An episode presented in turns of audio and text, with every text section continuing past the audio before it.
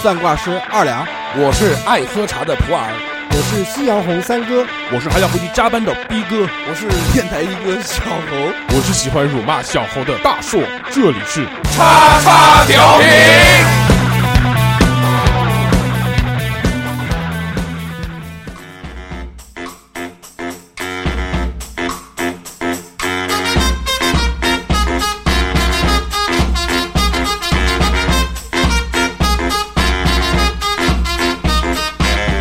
Hello，大家好，欢迎收听我们最新一期的叉叉调频，我是大硕。 Hello，大家好，我是小侯。嗯哎，今天非常开心啊！这个我又跟我们这个侯老师相、 相相聚在这个直播室里面，对不对？来跟大家这个聊一聊今天的这个话题。我们今天呢，这个请到了一个非常厉害的大哥来跟我们聊聊他这个行业里面的一些事情。嗯哎，这个行业翘楚又是一位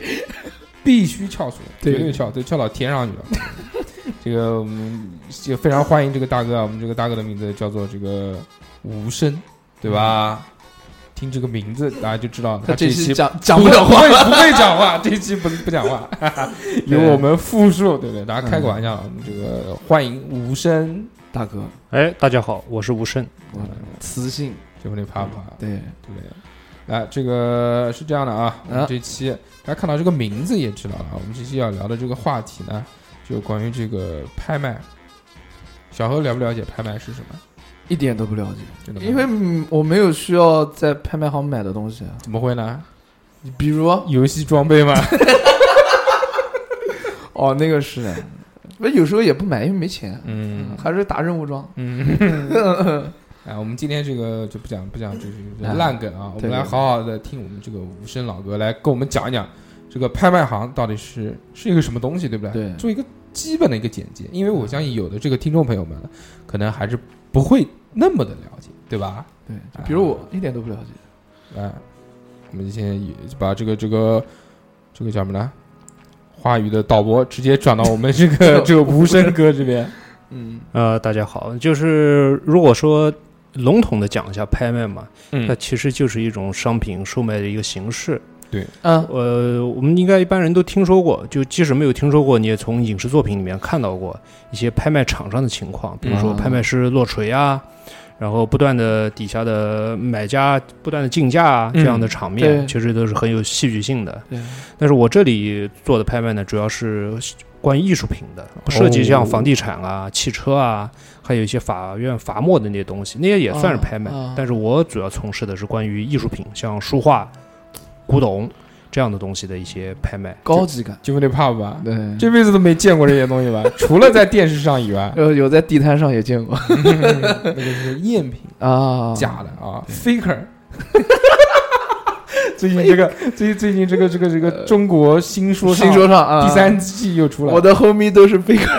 啊，又又学习了一些这个各式各样的单词。对对对，啊，这边讲一个题外话啊，这个我们小何以后如果要成立一个这个教派，或要成立一个这个这个叫组织的话，啊，小何以后的粉丝就是兄弟会，你知道为什么吗？为什？么？因为哦，homie，哎，啊小猴小猴的粉丝都叫猴迷，对吧？哦简称就叫猴迷呃，兄弟会，可以可以，应该叫老铁会，因为它不是兄弟的意思。嗯后面后面就是比较俗气的讲，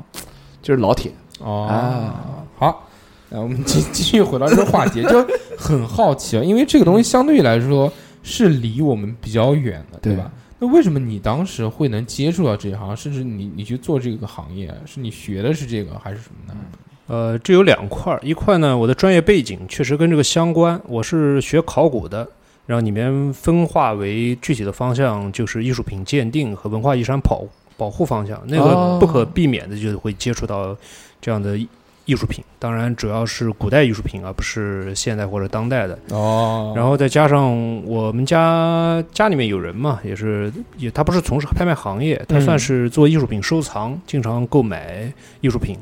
所以说也是在他们的引荐之下、也推荐之下，我就毕业之后就从应该事了算这是行第一份正式的工作，就是进入这个拍卖公司，也哦叫拍卖行。懂了。哦，靠那这个拍卖行，我们所认知的就是买卖东西嘛，对不对？对但这它就是作为一个中介来的。对，但是它盈利的这个方式是什么呢？对，一般来讲，就是根据你卖掉的艺术品，然后抽取一定比例的佣金。这个佣金比例在国内大概可能在百分之八到百分之十五吧，这个东西不一定。它有这个标准，嗯，差不多就是这个 标准。行业内部的一个标准。嗯，这个佣金有的时候是单向的，有的时候是双向的。双向的时候居多，就是你买家和卖家都各要抽取这一部分，然后交给拍卖行。哦，我懂了，就是中介。他对一讲这个东西，我特别明显的就想到了，就是租房子啊。啊我爱我家，恋家对，干嘛？人家是不是给你广告费了？啊啊，就是随便讲一我讲，我们家就旁边开了两个，我们这种全球播放的节目啊，请好不要随便讲一些品牌到节目里面，好不好好？，的好的好嗯的好的，除非付了广告费，可以，比如我们黄龙集团的鸭鸭子就 非常棒。来来来，我们继续。哎，我我我一直很好奇啊，就是这个拍卖行，它除了这个营售的方式以外，嗯还有一个问题，就是这个东西是国家开的还是个人开的？这个一般都是公司运营的。呃就是私人其实拍卖这个领域进入我们国家并不是很长时间，以前我们国家是没有拍卖的行的，嗯但在国外它是算是历史相对而言比较悠久。嗯哦，但在国内嘛，以前就是文物商店，他嗯就是就类似于现在的古玩店嘛，哦就是国家营设的，呃，就是开办的一些商店，卖的也是那些古董啊、字画、啊，但是它是叫文物商店。有一哦些现在的拍卖行也是以前的，就是文物商店，后来改制就变成了拍卖公司。哦，当然懂了就被文物商店也在了，啊，还是有嗯现在还是有。那那这些，比如说你们要拍卖艺术品，然后这些艺术品他们那些人拿过来的多吗？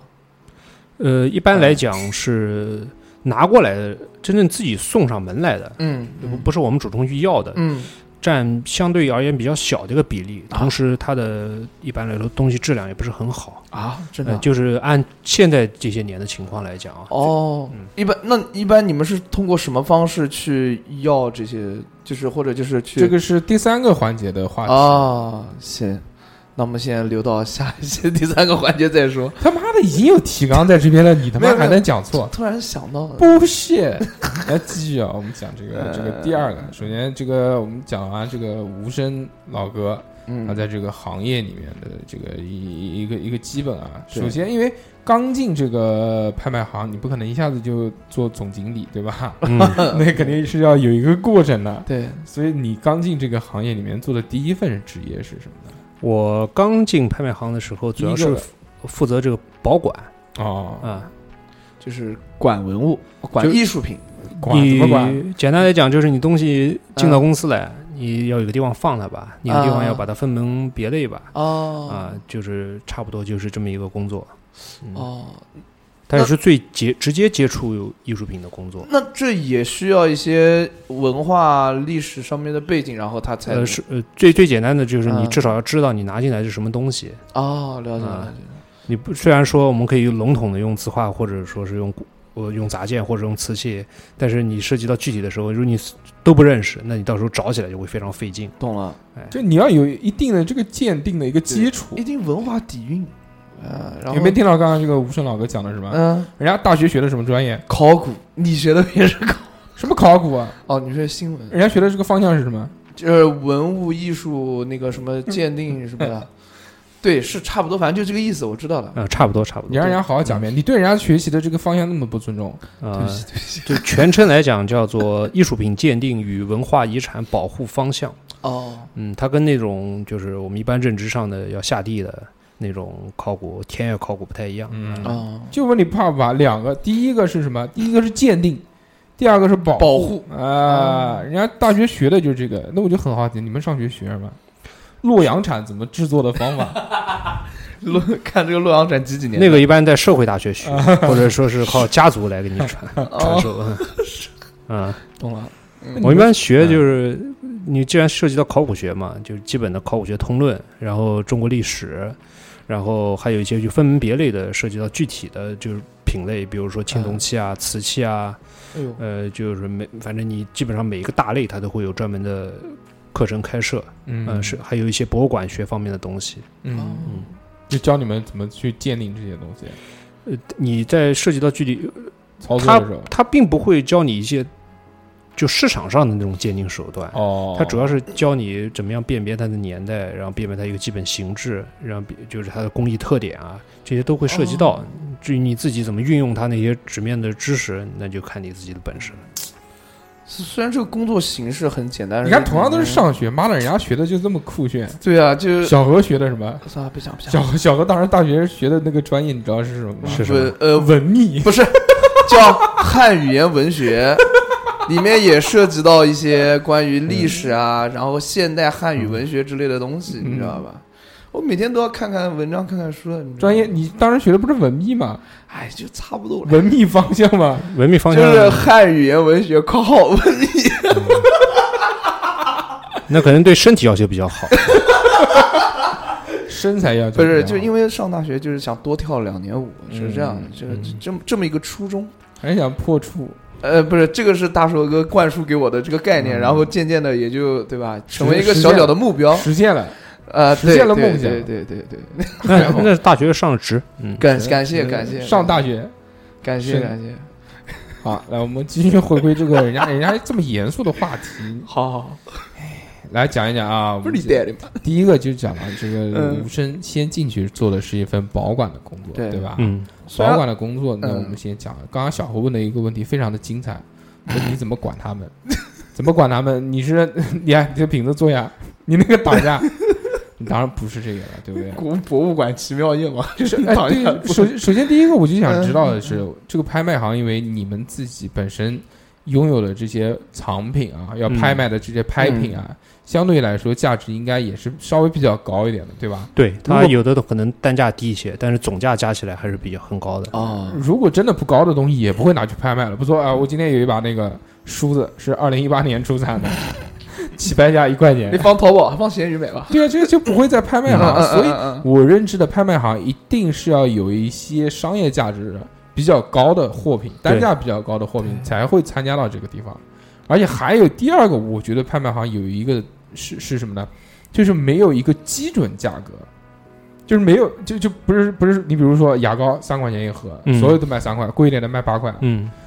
你一幅画，你这个就不一定了，对吧？没有明码标价的，说我这个人这个画的这幅画就值五千块，多一分不多，少一分不少。嗯，随着你比如他妈这个人第二年讲句不好听的挂了，啊，哐一下从他妈五千升成两万了，也是有可能的。嗯，它是不停的随着这个事情在变化的是，对吧？？是是所以我觉得这个保管的工作呢，还是要看一看，就是说怎么去保保是什么呢？就是安保，对不对对？就是有什么通过什么方式，然后第二个就是怎么样给这些东西一个定价之类的东西。啊、有没有那个有没有那个，就是《生化危机》里面的那个 切割光 线，走进去之后会削成块块的那种。种 那种啊那个呢不会削成块块，但是它会有一个报警功能，呃就哦，真的有红外线的那种对装，置是它吗，会它会有个哦报警功能。那个当然是就我入行一段时间之后，它这个设备才开始逐渐普哦及的。一开始我基本上就是靠人看，我就那就天天上夜班没有他们复杂，那就是保安的事情了。哦嗯，哎，懂了，因为我们并不负责这个主要的这个安保工作，我们还是哦负责这个就是管理这些艺术品吧，了给它解分类。那就是说，安保工作其实专门有安保公司做，安保工作，你一个公你一个拍卖行肯定需要有专门的保安，就是安保人员嘛。那你们嗯有那个吗？有那个的有有那个像什么金库一样的那种，没有金库那么酷炫，也嗯没有安保的措施那么强，但是是有一个专门的库房用来放这些东西的。嗯哦，但是拍卖行跟博物馆有区别嘛？就博物馆它也有库房，但是它主要就要展示，对对它展示。我们这边不需要展示，我们只是一个暂时存放的东西，因为东西到我们这边来，最终它的目的是流通出去，而不啊是一直啊啊存在这个里面。了解所以说就不会有那么简单。一般这个就会分为两个区域，一部分放字画，一部分就用来放这个古董，然后也没有说是像银行金库的那样 就有层层把关的，嗯，它主要也就是一些架子啊、抽屉啊，然后有一些比较就本身品相不是很好，就是这种。看起来就比较脆弱的东西呢，它会专门有一些盒子之类的容器给它放。当然，这个整个房间还是要有一个恒温恒湿，这是一个必须要的哦啊，因因为不同的，特别是一些生物材质啊，但现在不能拍了，像犀犀犀牛角啊、小鸟之类的，哦那个以前那个时候还有一段时间可以拍，现在是不能拍了。嗯它就需要一个比较对它的保管环境要求比较高，懂了，哦三红一白啊，三白一红，那什么意思啊？哎呀，犀犀角好像也算了，犀角算三三白。犀角就算红嘛，哦因为是犀角的颜色是嗯就是棕红色嘛。哦，我我一直以为是那个犀鸟，呃，那个那个头鸟头是红的。哦，犀犀鸟其实在国外有些地方他们也会买，但是犀鸟的工艺品，但是这里是指的犀牛角嘛。嗯，哎，小小何讲一下这个犀角有什么作用？ 我哪知道啊？你讲一讲吧，猜一猜。犀角啊，犀角除了挂在身身上蛮好看的以外，啊我也不知道。犀牛角，你妈那么一大个挂在身上，你他 妈那可以可以磨一磨，磨成一塞进个磨成一个那个啊艺术品啊，对吧？嗯，十字架。啊，不是，有什么用啊？犀牛角啊，犀牛角一般古人拿来它就是做杯子用的，所以它的主要形制就是犀角杯。然后呢，古人认为这东西可以壮阳，所以基本上就拿来它用来盛酒用饮酒啊。就一杯普通的酒倒进去，然后就变成就壮伟阳哥酒了壮阳酒。嗯， 了解了解，嗯当然，这个是古代传说啊，没有任何科学的根据啊。包括有的这个，呃，还有另外一种说法，说这个犀角它是可以治疗高血压的，就如果静心嘛，它有一个作用。就就有钱的大哥，啊嗯，早年间有钱的大哥，把犀犀角磨粉喝，我这个磨成粉喝。然后还有的就是，比如做个什么坠子啊，什么东西戴在这个身上。当然，我们现在知道这个犀牛是这个国家一级保护动物，是特级还是一级我不知道，反正是非常珍贵的。包括这个之前的这个白犀犀牛已经灭绝了，已经是非常非常珍贵的东西，所以大家千万不要这个这个去购买，嗯因为购买了就是这个这个猎杀嘛，对不对？猎杀的话就会不好。没有买卖就没有杀害，嗯就不用说你去猎杀它的，嗯 那就是断头的罪。呃，嗯你要是买它了以后，在街上被人拦下来之后，那你判刑，基本上大半辈子就在牢里面过了。就问你怕不怕？哦操！啊，这个就是保管的一个大概的一个方式。嗯那就是关于保管呃保管这些艺术品，它的一些定价，它的一些价位，你们是怎么样去评估的呢？定价跟保管有个毛关系啊？不是我保管不是讲过了吗？下面就讲这些艺术品的那个评估啊，为什么？定价。就拍卖的话，那就比如说一个拍卖一个东西，我看到这个东西，那起价多少钱？这个这个我为什么它是以这个起价、哦这个价格啊，你来你是要聊起家的这个问题？哎，对因为我们私下之前沟通了一下，就是说嗯这个行业里面有一个这个基准价格，比如小何说这个呃火了啊，参嗯，演了这个那个电视剧，跟那个董董子 健同框之后，就导演看上了他，嗯演了这个张张艺谋，比如谋子，这个看上了小何，一定要小何演下一部男主角，那个《琵琶书之恋》，跟那个贾玲 做做嗯搭配，然后一下一炮而红，成为这个国际巨星。这什么炮？嗯，成为了国际巨星之后呢，这个小何有一些这个私藏的东西，这个这个我的这内裤就有了一些价值，但并没有还并没有那么高，对不对呢？但是哎呀，在小猴最火的时候突然暴毙身亡，嗯然后一下子这个价值就升上去了，因为遗作嘛，对不对？最最 最后一条最后一条那个遗原遗什么的内裤、呃原味内裤生下来了，然后说要拍卖这个啊，内裤，那对我们这个定价，这个是不是就比如说这条内裤我拥有了，我说这个内裤我要从这个最少五千万，我们小何老师嗯内裤最少五千万起，那是不是就可以这样随便定了？嗯，当然，如果说是小何老师有这样的粉丝的话，嗯他的粉丝能接受，那是嗯可以这样定的。但是基，他还是有一个基本原则的，就嗯我就拿小何老师的内裤来举嗯例子，好，就比如说小何老师算一个二线明星，嗯，对吧？那么二线明星的私人物品，二线已故明星，就二线明星的私人物品，以往应该会有一个大概的一个拍卖的一个价格区间，哦哦，有趣，对吧？他因为明星的物品拍卖并不是什么稀奇的事儿，也不是什么就是哦新真的新的事儿。嗯就 那个 Michael Jackson 的那个什么手套啊，嗯什么这些东西啊，猫王的什么吉他啊，这种东西，就比都是就有的比如说这种二线明星穿过的衣服，可能十万块钱左右。那么小何老师也属于二线明星，那么他的这个内裤可能的基准价格可能也就在十万块钱左右，哦但是又涉及到这个内裤从来没有洗过，嗯它有一个年代感在里面，嗯，然后还有一些特殊的这个个人印记嘛，对，比如说味道啊， ，DNA，哎对，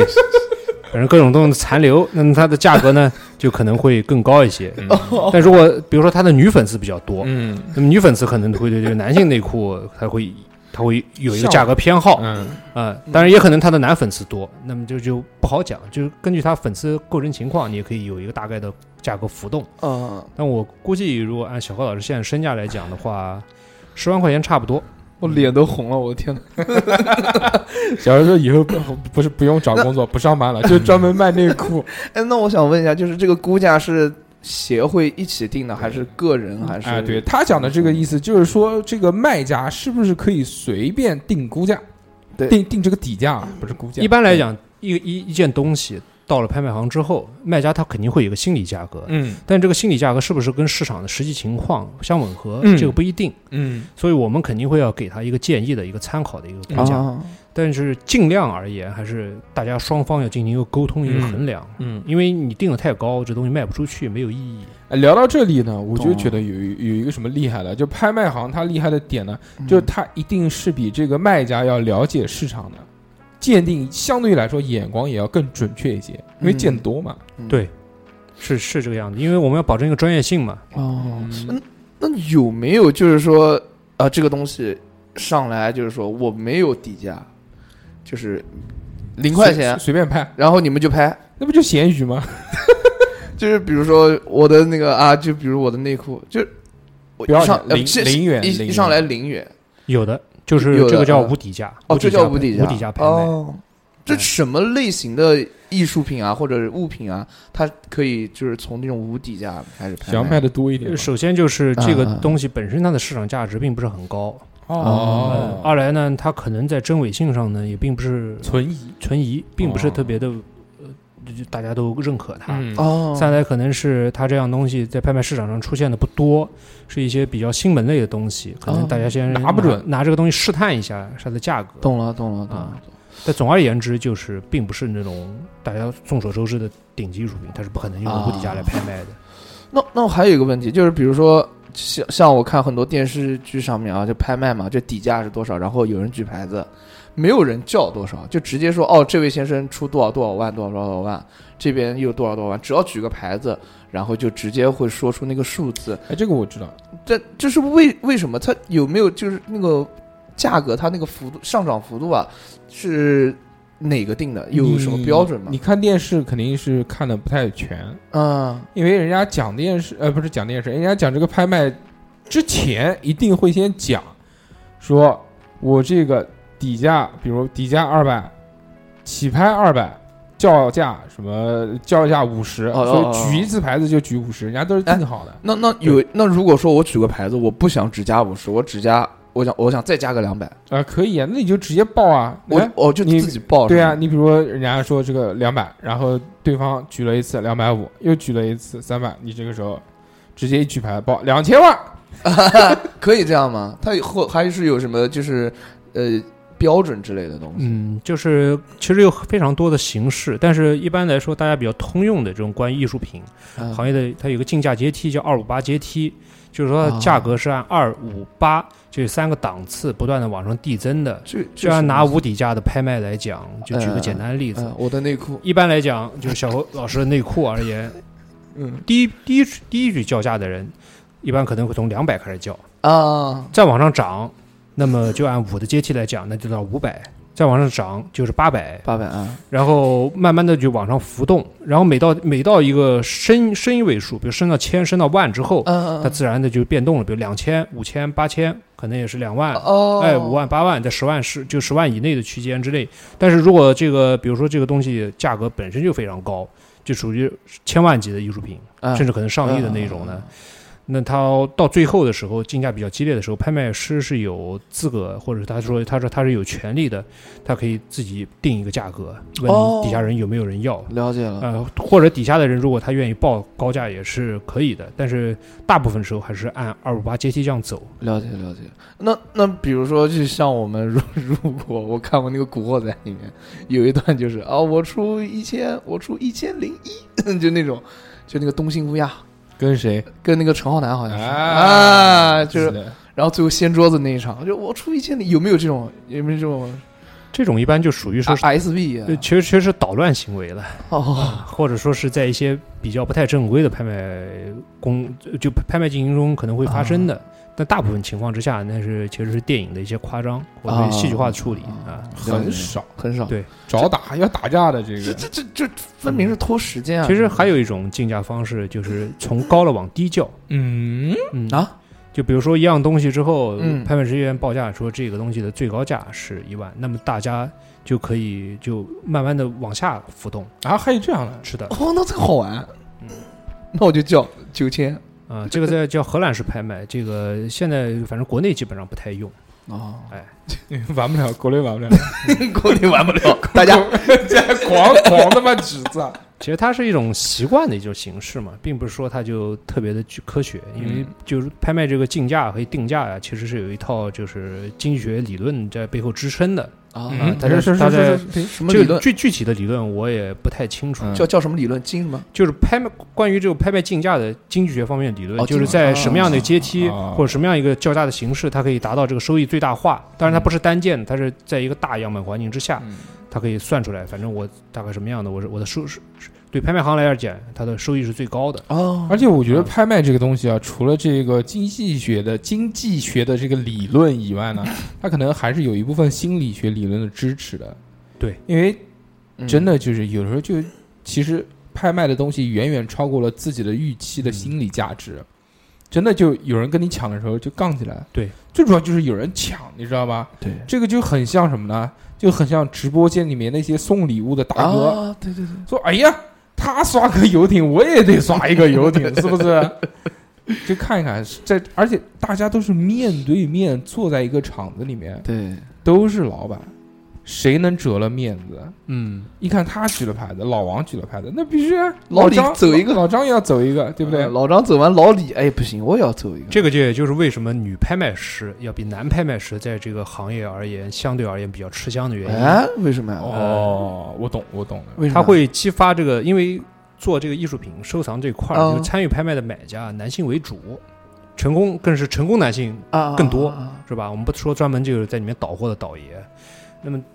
女拍卖师而言，她要面前她要显示她的男性力量，或者她要占据场上的一个主动权嘛，嗯，那么她就比较容易冲动报价。二来呢，这个也受拍卖师的自己的他的个人水平的影响，他是不是会调动场内的气氛，嗯是不是会激发这个底下买 家的这种竞哎争欲望？啊，everybody 嗨起 来！不有的好的拍卖师，他一个眼神、一个动作，哦嗯，他就能把这个男性的好斗的这个欲望勾给引激发出来。哎哦，特别是那些带女伴儿来的哦那，些买家，太他牛了，嗯，他不能丢了面子。对对吧我操那我可以，就是我哎在这这这个我想到这个就很像原 来在那个这还还这现在就叫那个演艺吧，嗯原原来叫什么来着？反正就是那种歌舞厅，里啊面不有表演嘛，嗯送花篮、送花、夜场，那个那个叫什么场的？之前大就是叫夜场还是叫什么场？反正就是叫什么就在上面表演节目，然后下面人坐着，然后就可以送花篮什么的，刘老根大舞台那种类型反正类似吧？啊，也是一样的，谁送的多，就是那大哥送的多。为什么？因为大哥带马子来了，必须要来五千八百八十八走一个。哦，可以可以，哎，那厉害的拍卖师是这样吗？嗯，就是是的，他就还还有一些，他嗯还有还有一些手段，就比如说，他好的拍卖师做的多了之后，就场就呃从业经验比较丰富之后呢，他嗯呃基本上一眼扫过去，他大概知道这个全场有多少人谁最有对于钱对于这些东西，倒不是最有钱，嗯，他想买，哦，有多少人大概想买，因为一件东西嘛，很少有东西是全场都参与竞争的，大家来的基本上都是抱着一个一个固定的一个目的来的，我嗯看中哪几张我就买哪几张，嗯嗯嗯，那比如说有有一张画出现了，他扫一场，这场子有一百个人，嗯可能有十个人他知道有兴趣，那么他会选择一些策略，比如说有些人特别积极的，他就故意不去看他，嗯因为大家都是有时候是同时举牌嘛，嗯他就故意不去看他，就吊着他，吊着他的口味，哦，不断的把他的这个心理预期给拔高、拔高、拔高，哇这样时候有时候他会出出一个超过他原本心里定的一个价格，懂就是得类似于让他冲动消费嘛。但是这个拍卖师应该也有语言的限制吧？就是他有一个规对定，啊，他他不能是就他不能这样讲，比如哎呀老李啊，你看那个老 张，老张已经出了一千万了，你看看你你瞅你 你瞅瞅，嗯，他是不会挑衅的，他是不可以这样嗯他是绝对不会挑衅的。他可能会用一些眼神，或者说是不断用语言，就给跟你提示时间很紧张了，哦，他给你创造一个时间的压一个一个一个压力压迫感然给后哎你啊。这个心理学玩的好，然后他微表情也会看的，看的也挺准的，对吧？他会观察你，他会知道你想不想买，以及你有没有这个能力买，以及你大概还有多少的压箱底的东西。有有趣有趣。水好深，哎我突然想到了，就因嗯为我们既然录完这期节目之后啊，这个有有可能小何老师会想要真的要拍卖我的啊不内是裤。就就到那个现场去感受一下这个气氛。那这个进去这个参加这个拍卖会是有什么要求吗？或者有什么嗯限制吗一？般就是正式拍卖会，它分两个部分，第一部分预展，这个预展的部分呢，就是把拍品都展示出来，大概可能会有一个几天、三天左右的一个时间，就这个小是没有任何限制的。你小可以展，览，对，就是一个展览， 哦它一般会在酒店啊或者展览馆做，你可以随时进去看。只要那三天展完之后呢，一般就紧跟着就是拍卖。拍卖的话，你到现场参观是没有任何影响的，它并不会限制你，除了一些嗯专门的 VIP 场或一些夜场，可能它会有一些限制，大部分的是不会有限制的。但如果你要参与举牌，你就需要交一定的保证金，嗯哦这个根据每一场每个公司的习惯情况不一样，可能是十几万，可能是二十万。是如果它这个拍品啊价值比较高，可能都是上千万的东西，那它相应的保证金也会提高。嗯这个保证金基本上就是不退的，呃，倒不是不 退啊，就是防止你不给钱嘛，哎然后给你造成一个压力嘛。嗯哦，这是你知道什么意思吗？就防止如果你没有这个保证金的话，就怕有人倒局、倒江湖，嗯，就他妈瞎鸡巴叫，你知道吗？ 就就比如有一个人，这这个就比如这个东西他妈本来十万块钱，他我去二十万，然后二他一出这个，那肯定就没有人拍了吧，对 不对？呃，因为太高了。然后最后结束，哦，好二十万，这个先生胖敲敲定了之后，啊，然后那个说现在这是你的拍品，啊没有有没有钱，没有钱， 对，它是有中文有在一定程度上就是抑制这样的就倒你江湖哎，有可能就是对方的这个这个公司派过来的，哎，真的是会有人就是拍完之后，哎，没得劲，这种呃，会有这个拍卖公司，它在收款方面其实是非常困难的一件事儿。就很多人买的东西，他当时一头脑热，啊一冲动，冲动了，嗯然后回家了以后不给了，或者说本后身悔本身他有钱了，但是他嗯这个钱突然拿不出来了，啊，嗯，那怎么办？那就是追讨哎，就是用各种各样的手段去追讨。打电话，嗯，你好，请问是某某的 朋友吗？他嗯实在不行，最后就上升到法律行为嘛。嗯懂了，懂了，但他相对来说也会损失，你比如说交的保证金也就没有了嘛，对，这个是肯定没有，但是有时候他拍的东西跟保证金差距很大太贵了哦，嗯因为你不可能让顾客交太高的保证金的。懂了。嗯，那还是还是有风险的。嗯，对就聊完第一个，嗯刚刚他讲到一个东西，嗯你有没有听到？他说这个有一些场子呢是不一定所有的人都能进去的，啊，对，像我一这个种是人 VIP，一个是夜场，你就不感兴趣那个夜场到底是什么吗？哎对哦，这个夜场呢，跟小何老师最感兴趣的不太一样。 我不感兴趣。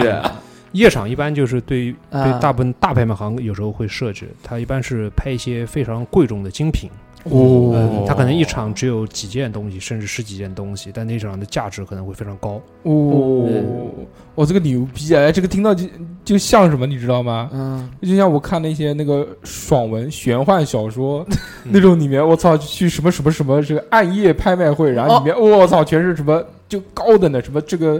什么用什么真火之石打造的铠甲，这个铠甲卖多少个金币？最后一件这个什么拍 品，一个我操，一刀一刀九九九，对一一个那 个一个什么精灵族的女孩儿，然后我操就然后就爽文就狂他妈买买下来。那这种夜场，顾名思义就是在晚上进行的，对吧？啊呃，对，一般就是在晚上、夜里面进。行的嘛。啊十二点以后，其实就是比如说你去澳门赌场嘛，有那种大厅的，也有 VIP 的嘛。嗯， VIP 的就大厅你玩的金额有一个上限，那你你要想突破这个上限，加上你又比较有身份，那你就可以去 VIP 室。哦，哎，那里面可能玩法或者说就玩的每一笔的钱的价格就比跟外面差很多了。不一样啊。哎，哎，拍卖会有没有东西吃啊？拍卖会有东西吃，一般大型拍卖会就是稍微大些公司的好一些的拍卖会，呃，都会给你提供茶歇，各种各样的饮料啊、点心啊小之类点的心。当然，有些人可能，呃，反正我经历过几次，经常会有些人进去拿盒子往里面装。嗯，啊，哦当然，了，就不是买家了。我懂，我懂就参观的那些人嘛，对，就要门票嘛，不要门票就进就只只要开了这个东西，是人都能进嗯。因为所以一般都在五星级酒店办嘛，嗯所以他酒店里面会给你提供茶点啊之类的东西。哦，小何，哎，以后不怕饿肚子了。对，不怕了，不怕了，到时候蹭一下。蹭一次蹭一次，作为蹭王，你连拍卖会的高点都没蹭过，那是我的目标。嗯牛逼！这关于这个保管啊，这这个工作的性质讲完了，讲了还挺多。是下面就是第二个，就无声哥，你的第二个工作就是是什么？后来呢，我嗯做了一段时间的这个宣传类型的工作。嗯哎，什么叫宣传？宣传说白了，其实很简单，主要就是让大家知道你们什么时候拍，嗯，然后拍大概有些什么东西。我们这一场呢，有些什么精品啊，是值得大家关注的，以及做一些单品的一些赏析、介绍之类的东西。比如说哦呃这场有几张书画特别有名，那么可能把它单独介绍出来。那个时候我刚入行的时候，正好也是微信刚起来的，就微信公公众号刚起来的时候。嗯，那时候主要就是做这个公众号嗯啊，，我也会做公众号。 嗯，看什么？我真的会做。 嗯，然后哦，就是公啊除了做公，嗯，你小讲，何，嗯以后我们电台的公众号就交给你了，嗯，哎呀就除了做号之外，还有一些工作，基本上就是联系打一电话。些艺术媒体，哦，然后跟他们定一些宣传的单场的这些宣传方案了哦，啊，什么叫艺术媒体？就是专门做这种拍卖的媒体，比如说国内有个网站，我可以说名字吧，嗯可以啊可以，可以。叫雅昌网，就大部嗯分做这种艺术品交易的，就就或者说买东西的都会上这个网站，这个网站是汇集了大量的拍卖会以及拍品的一些信息、我懂。资讯之类的东西。行业内部网站。对，嗯。懂了懂了。但是做这个艺术的宣传啊，你其实相对于来说还是要针对这个圈子里面的人。对，这个其实做艺术品交易啊，就是特别是上升到拍卖这个环节之后，它的顾客群是比较固定的，嗯嗯、都是那帮人买买卖基本上就是一帮人，嗯，嗯，有时候会有一些新人进来，但那些新人的话，就是相比数量是很少，嗯这种嗯嗯玩玩钱的，嗯，好厉害啊！就不是这个，就每个这个就兴趣爱好啊，或者什么呢，其实嗯都是有有固定的一帮人对在的。你懂不管是跳舞也好，你跳舞不也是吗？对不对？啊，对，是也不是是所有人都跳舞啊，嗯对。一样的。那除了就是呃联系那个艺术媒体啊，然后还有还有一个叫征集，对吧？对，然后后来我就去做的这个征集嗯嗯工作嘛，一般征集工作算是在一个拍卖行当中的一个核核心部门了，哎呦，因为拍卖行就是靠这个拿艺术品进来卖出去，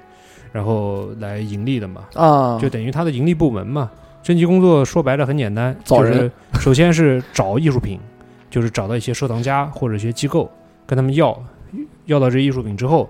再找买家过来买哦啊。基本上就是这两个，这就是这两种工作，所以基本上就在外面跑。哦，我知道了。那有那那你们去不去科匠？哦，不是科匠，讲说那个叫什么来着？那个锁街， 左协对那边基本上不 去，一般都是去人家家里面。嗯，哦，去人家家里面对，一般都是去一些就是嗯专门做这行的人家里面嘛。哦，然后跟他聊一聊，看看有没有什么对就是征集这个东西，嗯我们意义上面讲理解是什么？嗯叫寻宝人。哦，那寻宝人，首先你应该问他的问题是什么？寻宝的就你人去人家家里面，你怎么知道这个人家就有宝藏？那肯定事先已经了解过、沟通过了，然后再去人家家里面，然后再跟他去聊这个那你是怎么怎么哪个渠道知道人家家有宝藏的呢？呃，是不是在人家家装了摄像头？对，不是，应该是这个找我们一般先上百度，然后打搜就是关键词，就谁家有好东西，然啊后百度就会自动给我们推荐， 真的假的？真的假的？这当然是假 的。烦死了，你们这群人。那那通过什么方式 呢？啊呃，这 个嗯一般来讲就是你本身你家里面人做这行，有圈子那么你自然就有这个圈子，有这个资嗯源，你从小耳濡目染嘛，啊，你叔叔伯伯介绍的，然后再加上你自己进了这个圈子之后，努力结识一些做收藏的人，他们比较喜欢你的话，可能会就是容易把一些东西给你哦，啊。懂了，基本上也是靠个人的关系，人脉跟资源很重要，做这个对啊吧？哎，但其实也是有一些鱼龙混杂的一些人在里面吧？嗯你们征集的时这是非常鱼龙混杂。候， 比如讲几个好玩的，比如说，我就讲一个嗯，好东西，我就不谈了。啊啊其实我我这行业里面也并没有拿到特别好的东西过，然后我就讲比较就是 搞笑的事儿吧。呃嗯啊就是搞收藏这一块呢，有有有一波人，我们叫他古堡帮，为什么叫它国宝帮呢听？起来蛮屌的因。为他们收藏的都是国宝，哦但这国宝是打引号的。嗯，这边 这些人基本上呢，就是对，确实他们对艺术品很感兴趣，嗯他们是非常有热情，嗯然后也愿意在上面花钱。嗯但是因为受制于个人眼力的原因，然后再加上一些性格原因，就这些人特别的固执，他们经常会非常相信自己的判断，或者被别人所蒙骗，然后啊，花了对他们来说是一笔不菲的费用，买了很多很多的赝品，或者说是一些 faker 非常不好的东西。有一次，呃，我也是别人介绍嘛，到一位老先生家里面去，啊，老先生是个退休教师，然后收入情况呢，当然肯定不是富人了，但是也相对而言家境比较殷实吧。嗯，是个男的，呃，非常喜欢收藏。退休之后呢，就一心扑在这个上面，自己说也自己也做了很多的研究。嗯嗯，鉴宝节目看的多到他家之后是一个就是很老式的，像那种八九十年，呃就是七八十年代那种苏联制的那种房子嘛，嗯嗯嗯，还要爬楼梯的。呃，他们都要推开门进到他家一个房间，这房间里面陈设也很简单，一看出来这个人在生活上面就没有什么品质要求。嗯然后就给我一路上就跟我介绍他是怎么入行的，是呃就学了多少东西，然后看过多少好东西，自己的眼力怎么修炼出来的，然后带我去了他家的所谓的藏宝室，然后用三道的防盗门锁着的，整个呢那个房间里面呢又阴又暗又潮湿，哎然嗯后还有蜘蛛网，三道防盗门是真的装了三个门 吗？真的装了三个门，我操，嗯这个牛逼！那哎，这个就很像那个，这个就很像那个动画片里面，就开门一 开还是一道 门，然后对再一开还是一道。就是那样的 门，但是都不是那种特别好的门，就那种可能就是铁栅栏那样的门哦，就一道方就很老实就的一包方便面，那那不就不能不 开得开得起来那种。很厚的门，你你没办法装三嗯道门，你墙没那 么厚哦，嗯铁栅栏那就可以从外面用手掏进去开。啊。然后一进到他那个房间，就能闻到有浓浓的那种霉味儿嗯啊就能然后呢也没有，基本上就是一个很小的一个白炽灯灯泡啊嗯从，天花板上挂下来。我的个妈呀！开了灯之后，房间里面依然很昏暗，就看到墙角四处有好多的铁架子，嗯一看就新打的，上面的油漆还没有干，啊，然后上面还盖着那种工地用的防雨布。嗯然后老先生就把方雨布拿下来，架子上基本就是各种各样的 坛坛罐罐，从瓷器啊到青铜器啊哦，什么样的类型都有。我的妈呀！然后我们还没说话，他就跟我们开始挨个介绍，说是这个东西是多值钱，这个东西我是当年从哪个河南的农民家里面买到的，当时我是捡到宝贝了，然后还翻出来一些他买的一些关于收藏方面的书嘛，说对照就跟这个书里面写的一模一样，啊，这个是比如说是西周的青铜器，嗯但是呢，明眼人一看呢，这些东西基本上最多不过一二十年的时间。我去、但是如果按他的估计来讲，他这房间里面东西价值，我估计在这个新街口买栋楼是没什么太大问题。啊嗯，但是其实加在一起可能。也就买个盆吧， 嗯每个粉哎反正就是你一样东西换一个盆的价格嘛。你在外面就是那种嗯骑着三轮车的，什么非洲手机换哦，光弄脸盆的，差不多就这样的东 西，所以就管他们叫国宝帮，就他们自以为自己收藏全是国宝，但是那些东西的价值都是非常低的。那你们当时看到这个情况怎么讲啊？说你这个都是垃圾，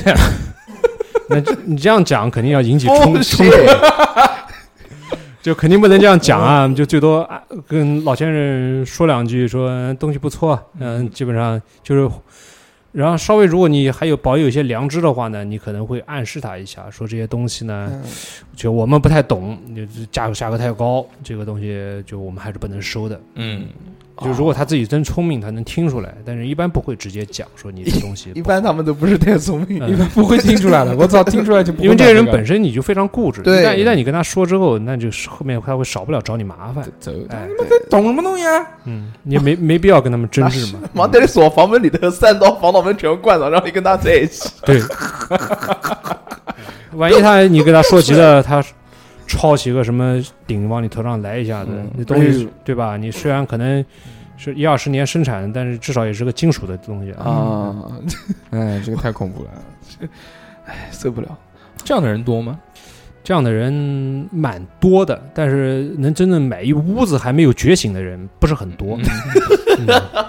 一般都是当笑谈来说。嗯哦，你遇到那种正常的，你跟我讲讲，啊就是如果是正常的这种流程，他们是一个什么样的遇状态？到一个正常人，嗯，就一个正常人，，嗯，就比如说有一有般货一般一般的收藏家，啊他可能每年会买那么就会留一笔的预留资金来专门用来买艺术品嘛。嗯，那么他既然你要买，那就要卖，因为有个流通才好玩儿，这个这个叫回回血，就是回就是就是 回血，就像他们买娃娃一样的，嗯，就你抽到也要卖。有买有卖嘛，你这东西才好玩嘛。有些东西你玩嗯在手上拿时间长了，你看腻了，或者说你想要一件新东西，但是价格比较高，你暂时拿不出那么多钱来，那你肯定想把以前东西先出掉，那么你就可以去找他们。他们有些东西想要出的，你就觉得觉得能合适能收的，那你就可以把它拿拿过来，然后跟人家签个合同，就把东西拿回公司了。哦，这也是他们的那种乐趣所在嘛。对你买卖跟嗯别的藏家交流，然后看到自己东西，比如说嗯我前些年五年之前我是花十万块钱买的，过了五年可能翻了一倍，嗯你就很有这个成就感，这也在哦在这个乐趣在里面。不，因为不光是一个钱那部分，钱肯定是一个很大的原因，对但跟别人交流，同时看到自己的东西被别人肯定，那也是很大的一个乐趣。就哦就而且他们就觉得什么？他们觉得哎，我这个眼光非常到啊位，对独到，嗯，他自我很满足。对自我价值的一种体现。你做了这么久啊，有见过那种花极少价格买过来的这种艺术品，最后拍了很多钱的吗？我入行的那个时候，这个见过，但是现在越来越少了。嗯，因为说句实话，这个因为它呃不说当代艺术品啊，就是说是呃近现代的或者说古代的，它的一个基本的一个市场存量是有限的，嗯，它的流通也不可能一直出来新东西，出来新东西的话，你知道的就不对了啊，所以有是是会有的，有大概就是是一个什么概念？比如你、呃你有记得说当时那个人花了多少钱买，最后多少钱卖掉了？嗯，就比如说一张画，可能五年前的市价可能是五万块钱，嗯然后过了三年时间，它可能就翻了十倍，哦，或者翻了五倍，在十倍之内的价格区间是比较常见的，嗯那种翻几十倍的也是有的，但是就相对而言比较少。哦，嗯那有那个有可能是一个名家做的，但是当时没有被市场认可，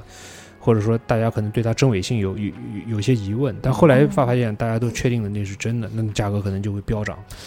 哎有嗯那种吗？就是有真的有那种捡漏的那种吗？有的在，在那种地摊上面买，花了二百块买，然后他妈的一千万卖出去有的，这个在八九十年代，在两千年初这个事儿是经经常常见的，他们会到农村去淘一些东西，哦，然后就以极的非常低的价格从农民手里面收，或者说是从一些老教师啊，就是因为当时我们国家有些特殊时期嘛，嗯嗯嗯嗯画家的价就是那时候一些现代近现代画家的价格在那个时候是非常低，甚至跟废纸一样差不多。嗯那么有些人可能那个时候眼光就比较独到，他收藏了很大一部分，或然后后来呢，等市场价格是高了之后，他可能就几十倍、几百倍的就卖出去了。哦，这这还蛮厉害的嘞。哦，那那能这不能能不能教一教小猴如 何发财？没有现在的话，我觉得就是在那种地摊上面找到那种所谓的真品啊，应该很难很难。哎，我也去过索街，啊，索街是南京一个这个反正嗯地摊售卖。呃我们讲古董打个引号的这个地方啊，我不知道有没有，因为我不懂，我也不会鉴定。嗯，但是那个我也去过那种地方，就大家看着好像都挺旧的，还有卖这个什么青铜器啊什么这些东西。嗯，你想这个呃瓷各种瓷各种东西，那我们到那边看到之后呢，有的价格开的也挺高的，什么一两千、三四千的嗯这种，那是不是都是假的？还是就是都是那个就就就我们我们讲不值这么多价格的？首先呢，这个地摊货在这个行业里面，它是一个形容词，就说这些东西普遍就质量就很不好，或者说是大部分就是一些赝品。呃，但也不能说它肯定是没有真东西，但是哦，真东西归真东西，它有没有价格啊、呃就有没有价值，它它能不能上拍卖行，那个概率是非常非常低的。你自己玩玩可以，或者说你自己喜欢它可以，但如果你真指望这个发、发财，或者说真指望这个赚点钱，你通过拍卖这个渠道走不太现实。哦，这是什么意思？就比如说它是有真东西的，但是它不没有价值。对，因为古代流传到现代的东西是嗯非常多的，嗯，并不是所有的东西它都可以上拍卖行的。一般拍卖行的话，稍微大一点拍卖行，它对一个物品它有基本价值要求，要有艺嗯术性，哦，它需要受到一定市场认可，并且有一批人专门去收藏这些东西。嗯有些，比如说你很少会看到一些铜钱上拍卖会，嗯，啊，对吧？就是能即使能上拍卖会的铜钱，那也也是一规串一格串的规格非常高的那种。啊非常高但是你在拍卖行啊，不是你在地摊上面就会见到 一些零散的那些铜钱，那些铜钱是不是真的呢？确实有可能是真的，确实是那个时代流通下来的。啊啊，但是它不管从它的做工啊也好，还有它的产量也好，还有它的那个保存的那个条件也好，它它的价格并不高，就我的是嗯不值得上拍卖行。古代铜钱挺便宜的，我之前在那个摊子上面看，有的妈就五块钱一个，是吧？哦对也有哎，铜钱是非常多，它是一个大大分类嘛，它下面按不同的年代、不同的那个朝代分。他这个讲的就非常好，因为我他我才理解这个概念，因为原来我们还没有想通，原来我觉得我一直以为这些铜钱可能是假的，我说我怎么会五块钱一个？毕竟那么长时间，就就你比如有的时候清代的铜钱，对吧？对啊说，留下来至少一一两百年呢、 对不对？应该很值钱啊。但是我对啊想到、哦，有可能是因为它的这个保有量特别多，就货币嘛，就比如现在一块钱，没人收，现在一一一现在的这个一块钱的硬币那么多，你不对，你放一百年。对，可能翻五倍， 变成五块钱。一般来讲，就铜钱这个东西，如果如果它当时流通的这个朝代，它嗯铸造的铸造这种钱的形制的时间特别短，量特别少，啊，然后它还保存到下来，还是连号的，对，我就到到没有连号之说，它的工艺用的又复杂，保存的条件又好，嗯那它的价格可能会很高，确实是可以上拍卖的。就还懂了懂就了还是懂了物以稀为贵。但是有一些你可能在一些墓里面挖出来的这个东西，在行业里面叫坑货，嗯，就是通过一些非法的盗墓手段嗯就挖挖出来卖的，你可能就是普通民民家的陪葬用的东西，嗯死人以后撒一把，那个东西拿上来就不很难值什么钱。哦但是它有，它肯定会有一些价格，因为有人买嘛。因为玩古是就是古代东西人很多，他不可能所有人都去拍卖行买，他必须有别的渠道买。嗯拍卖行只是其中一个渠道。我觉得这讲的挺嗯好的，确实没有在这个好像拍卖的艺术品的这个这个拍卖会上见过一些什么明代的搅屎棍 啊，夏朝的 这个抽水马抽马桶拔子，这好像就还有一些就是说，他那些古人用的用具啊，嗯它确实它当时是有一些历史价值，或者是学术研究价值，但是它不一定会有市场经济价值。嗯，哎，因为当没有然也有一些法律限制，就是说嗯你这些东西文物它不给拍。嗯哎。哦，哎，对，既然讲到这一点啊，这个能能不能讲一讲？因为你之前讲有这个现代的艺术品，也有古代的艺术品。那嗯古代艺术品的这个怎么能鉴定它是合法还是不合法的？呃，这个就要看文物法了，因为我们所有拍卖行拍出的东西，它都要通过文物局的审批，文物局哦会有一个表单，列出来哪些东西是可以拍的，呃就哪些东西是不能拍的。这些表单呢，也会随着这个时间变化而不断的变化。哎，你就大概就就就讲比一如下说有一几类些，就是比如说我们翻清几类，就是像比如说青铜器，青铜器有三代三代之前的，你是就是基本是非常限制上拍的，三代是就下商之后，下商周嗯，哦，夏商周这些东西是限，就是限制上拍的，它也只有只有一小部分的东西是可以上拍的。所以青铜器收藏，嗯不管是在拍卖也好，或者在收藏界也好，它都是一个非常高规格的一个行为。啊啊，能真能买得起青铜器的人，或者敢买青铜器的人，就是在一小部分。懂了哦，哎，太这个也，但是我想，我突突然想到一个问题啊，就是我一想到这种拍卖，我就想到了当年的那个圆明园，就是那个嗯，八国联军那种。呃，我也看过，就是小学课文嘛，就是课文上面讲，这说的什么？听我我也讲看过小学课文，就是现在我们国家也有很多人跑到全国各地，呃，不是全国，全世界各地去，就是拍卖行啊，去搜集这些呃当年被抢的那些圆明园的那个文物。然后关于这个，就是的话，呃，你们也会收收到这些东西吗？或者就是说，你们也会到国外去进行呃拍卖啊之类的东西？呃，就是追回海外流失文物，嗯对呃这个东西，一般不是拍卖行去干的事儿，嗯它一般是国家行为，国家通过博物馆啊，去跟那些国外的一些拍卖公司去联络，然后通过各种的手段去追回它。也可能是买，也可能是通过交换，也可能是通过一些一些政治方面的手段吧。不哎，小何那个刚刚问的这个问题比较傻逼，你可能不太能了 解。我翻译一下给你听，嗯就是他想问你有没有卖过圆明园原来流失过的东西。哦，这个是没有的，不可能啊！我我不会我不会傻逼到问这种问题吗？嗯，对不对？你刚刚下面不还问他有没有卖过秃头 吗？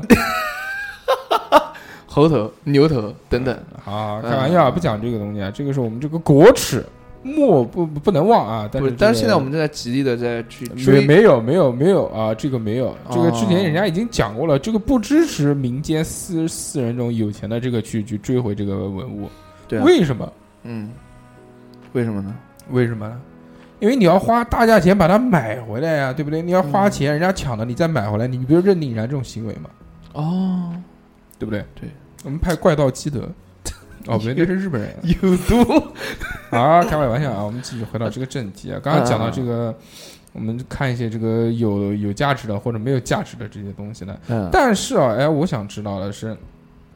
既然你做这行做那么久，而且你这个学校本身学的就是什么鉴定啊，对这了种东西，能不能教我们几招， 啊，教听众们几招，分别一下？对以，后我们出去看地摊的时候，也可以跟人家讲一讲，比较简单的一个青铜器字给人家画，给人家一个老人看。对，青铜器字画就嗯，简单讲一下就可以了。呃让我，这个东西没办法讲太细，我只能大概讲一下。好的，首先是，不管是就是古董啊字画也好啊，它毕竟它出生的时候它就是有一个固定的年代的。如果你发现某样东西完全不符合那个年代出来的东西的一个普遍特征，那么它的这个是真品的可能性就会下降。嗯然后你也可以从其他的地方来推断，比如说我举一个例子，嗯嗯就是以前呃就是各个名家嘛，都有都有人赝品仿制他们，就是不管是国内的也好，还是国外的也好，嗯嗯，就像梵高来说，梵高他的作品也经常有很多人的仿制，而且对仿就仿制的工艺特别高。有的作品呢，呃，不能甚至工艺高到之后，你不能直接从这个视觉上来分辨出来它，你必须借助一些科科技手段就。你看画已经是一模一样，对，看画基本上是一模一样，因为人眼毕竟不是显微镜嘛，对你没有办法看到那么那么精细的程度。不管是风格啊、笔触啊，还有就是它构图啊，以及它习惯用的主题啊，都是很像的。哇，那么你就要进行一些科技手段，就比如说有人仿造的，之前这是一件真事儿，就仿造他的一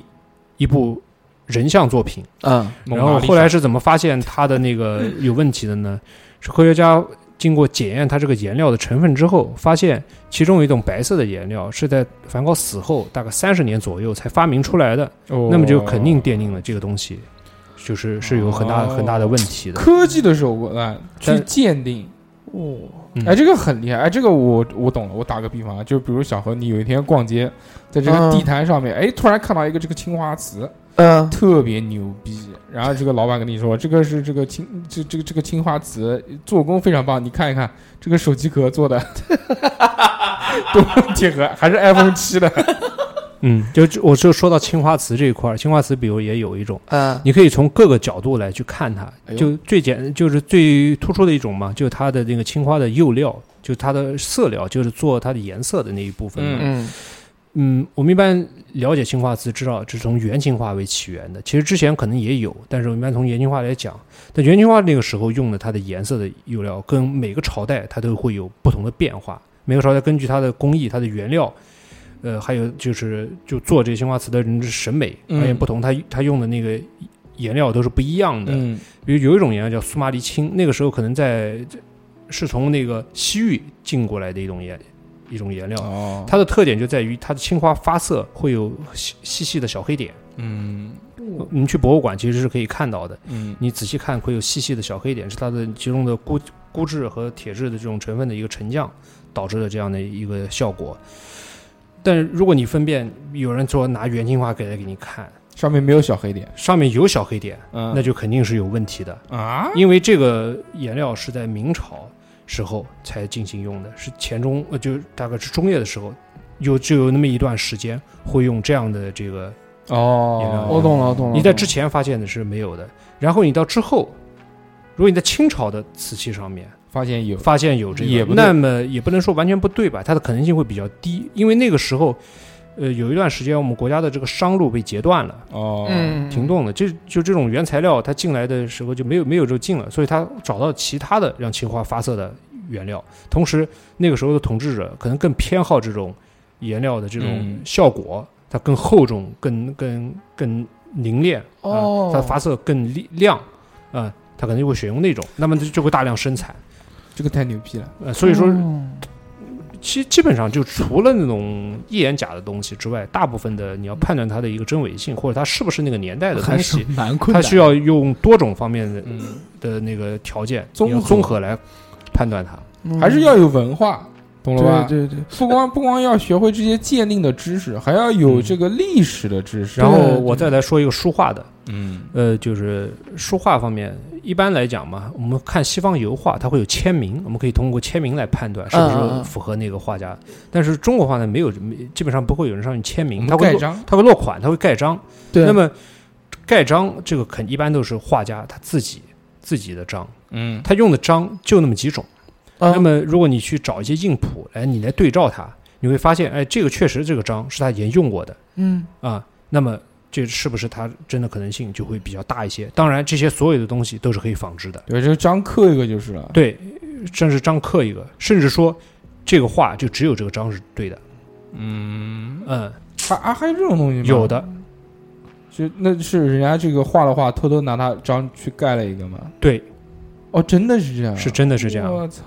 还有这种你事啊？比如你偷个齐白石的 齐白石的这个章，嗯先买他一百幅画，然后咣咣咣盖盖完之后再还给他。 是有是有这样的一个作假手段的，啊、就是说是你的章是是对的。如果有人只看只会看章，不会看其他的部分，那么他就会被蒙住了。懂了懂了，嗯，哇，这张齐白石，齐白石不是画瞎子团哎，队吗？你他妈的刚刚我他妈在下面跟你讲了两句，你非要拿出来显摆显摆。那必须的，人家都是按瞎子在签。对，两块 钱一斤。来，对 那齐白，而且我我想问一下，齐白石的画，它价值到底有多高呢？他最高的话都是嗯上亿级的。我操嗯、比如说他在就是我们国家解放战争刚开始，一啊九四六年的时候，他画过一张画叫《松柏高丽图》，是中间是一张苍鹰，就不是那个不是苍蝇啊，老是就鹰，老鹰鹰，哇然后就苍蝇，站在那个大石头上面，然后边上有两幅字，哦，这张画是他目前为止应该是拍卖价格最高的一张画。哦，然后还有我这个名字的来源呢，就来源于他一本就十三开的，我们叫开就是叶叶的意啊啊思，啊！十三开的一个工笔花鸟的呃工笔的草虫的一个册页叫《可惜无声》啊，哦，就是来源这个，这个也是他的反正就是比较高作品，这些都是上亿的东西哎。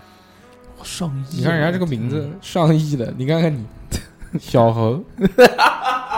这个名字基本就是附庸风雅的，嗯哦，我懂，我懂，我懂。 ，Herbert，好 好好，行行行行行行行行行，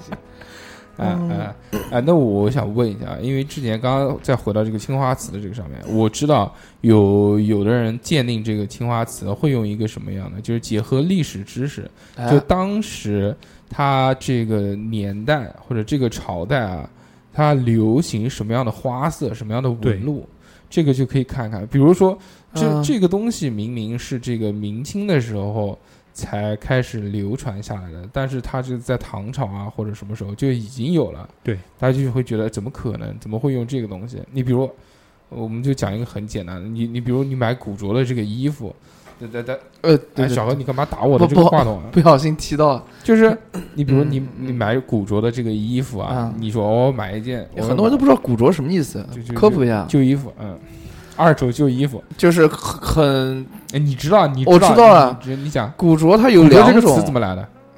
就战争那个，就是打仗战争那个年代人穿的衣服，然后 What？死人的衣服留下来的，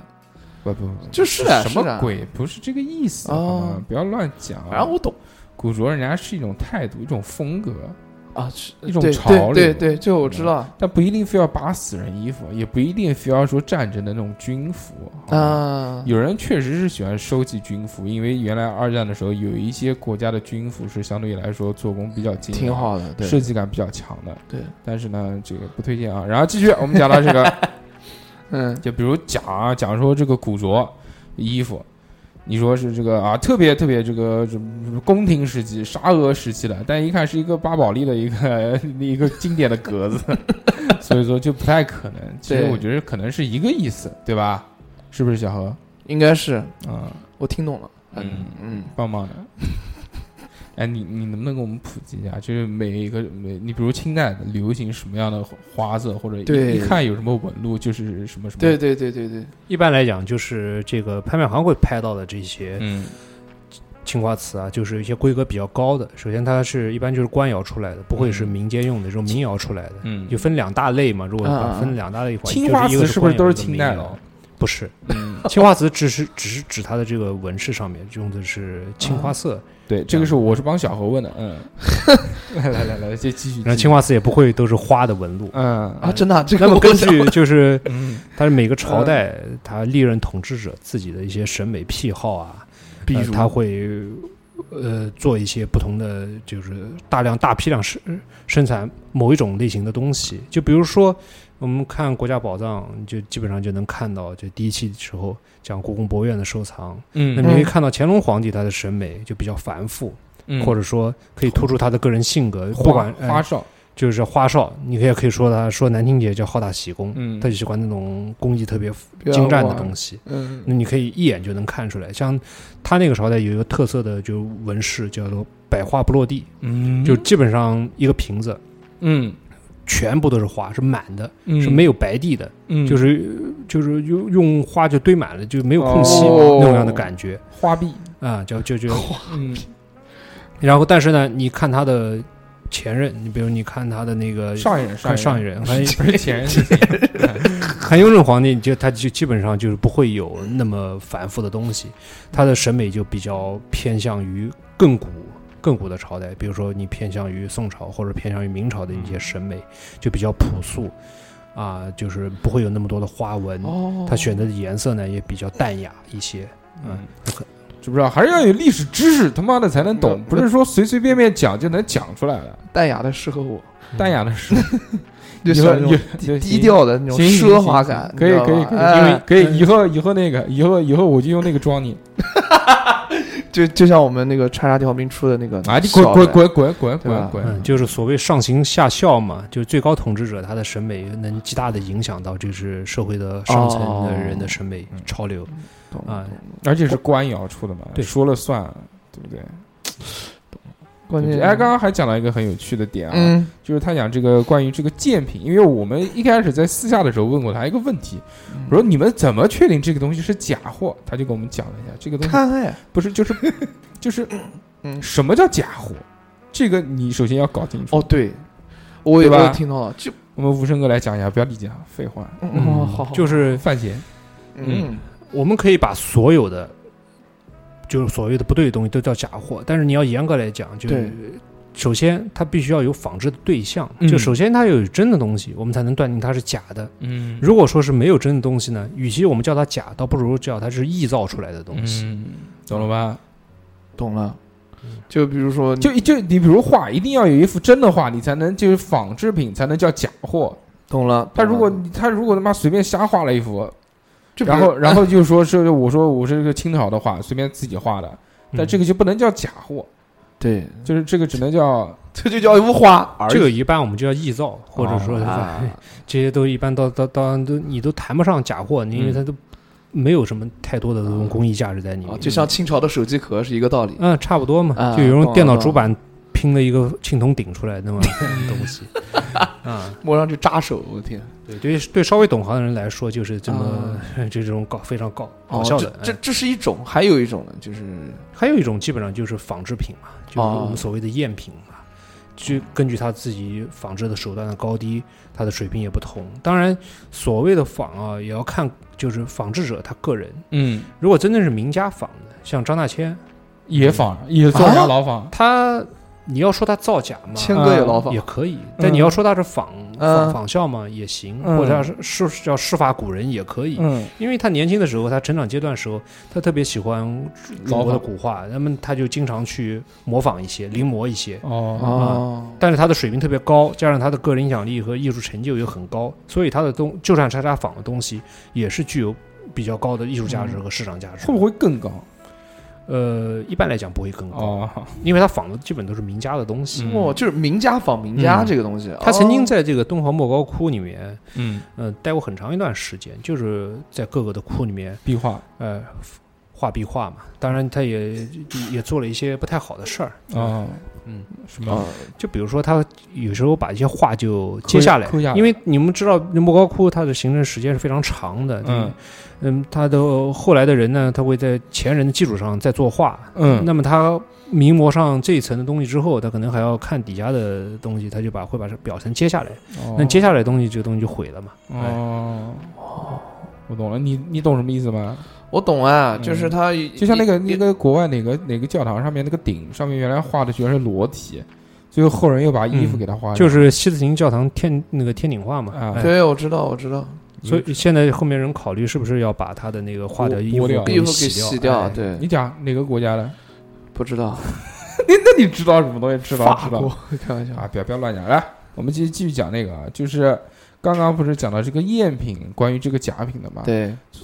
你比如说我有有我你你比如说嗯小侯，这个实在这个这个快半年了还没找到工作，马上要这个已经穷的揭不开锅了，嗯，那想要走一些这个试探法律的边缘，说我能不能做一做一个假？比如小何看到一个画，比如说蒙娜丽莎，嗯嗯，蒙娜丽莎不行，太傻逼了。 说我这边有一个蒙娜丽莎真迹，里面那个卢浮宫里面挂的是假的，这个可能不行。就随便讲一个吧，反正一个一个名家的画，嗯，他说我齐齐我白石的瞎子，我他比如说我要做假，嗯那